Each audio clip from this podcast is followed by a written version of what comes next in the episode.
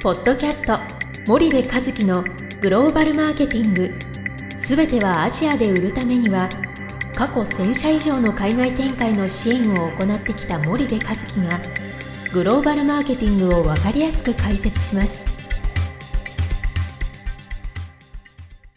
えー、皆さんこんにちは森部和樹です。森部和樹の新刊この一冊で全てがわかるグローバルマーケティングの基本が出版されました。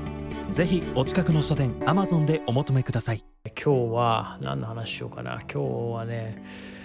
えっとまあ最近よく僕の周りでもまあ最近というかまああの最近に限らずなんですけど引き続きこういろんな質問を受けるというかですね議論の対象になることが多い、えー、ASEAN のですねその伝統小売とそれから近代小売の攻略の方法みたいなところのお話をちょっとしようかなというふうに思います。でえっ、とまああの ASEAN 市場をこう考えた時にその輸出でやるのか、えー、その減産減販でやるのかみたいなところのお話になった時にやっぱりその、えーと、圧倒的にその伝統小売が優勢な市場っていうのがそのいわゆる VIP ベトナムインドネシアフィリピンみたいなあの市場は圧倒的に、えー、その傾向が強くてここを輸出でやるっていうのはあの正直ビジネス的にあんまりこうあの向いていないというかああの今日の話は、えーと、消費財メーカーですね。消費財メーカー向けの話です。あの小売の話が出てきてるのででまあ言ったら市場の85%とかね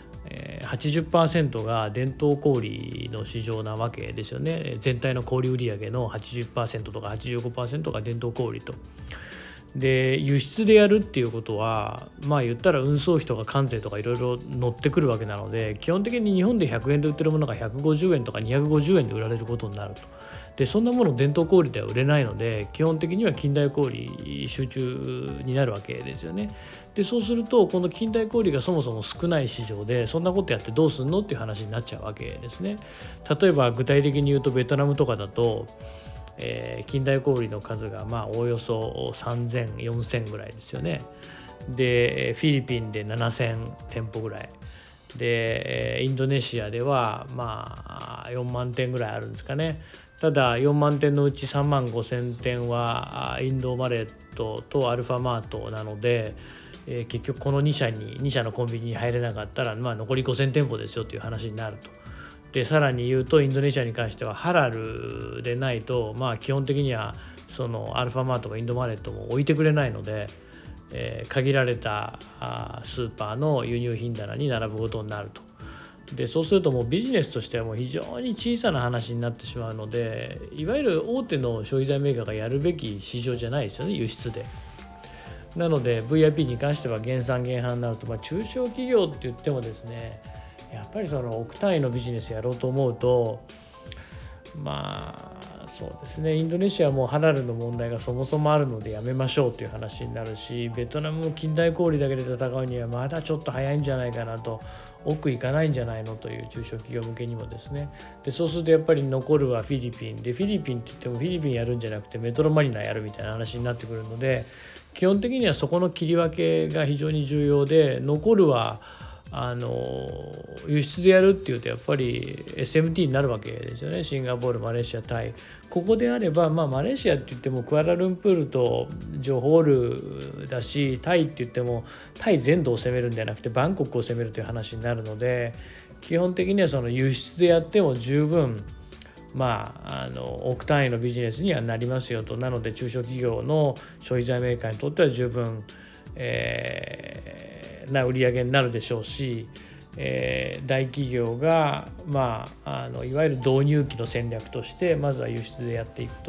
ということであれば、まあ、あの永遠に億じゃね困りますけども。まあまああのうまくいけば10億20億ぐらいまではあの見えますからね半分ぐらいが近代小売ですからあのそういう意味ではその輸出でやるのか原産原販でやるのかということを考えるとそういう切り分け方ををまずしていくってことが非常に重要ですよと。でえー、まあ基本的にその大きなマーケットシェアを取っていくとか大きな売り上げを上げていくとなるとやっぱり伝統小売の議論から逃げることはできなくてですね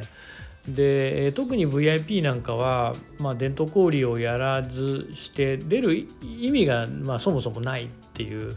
で、えー、そのちょろちょろ近代小売で中でも日系の匂いのするような近代小売で10年売り続けたってそんなのは全くもって何のそのマーケットに対するインパクトにもプレゼンスにもならないのでむしろそのある程度腹を決めてやるならやるやらないならやらないで攻めていった方が多分 VIP はあのいいと思うんですよね。で VIP で近代小売だけやるんであればまあ日本の地方都市に集中的にそのマーケティング予算を割いた方がですねよっぽどまあ何て言うんですかねその費用対効果 ROI が高いと思うのでそこはやっぱりそういうマインドでマインドというかその考え方をしっかり持つということがまあ重要になるのかなというふうに思います。で、えー、とちょっと今日も時間が来てしまいましたのでこれぐらいにしますけどまた次回ちょっと続きの話をしたいなというふうに思います。えー、それでは皆さんまた次回お会いいたしましょう。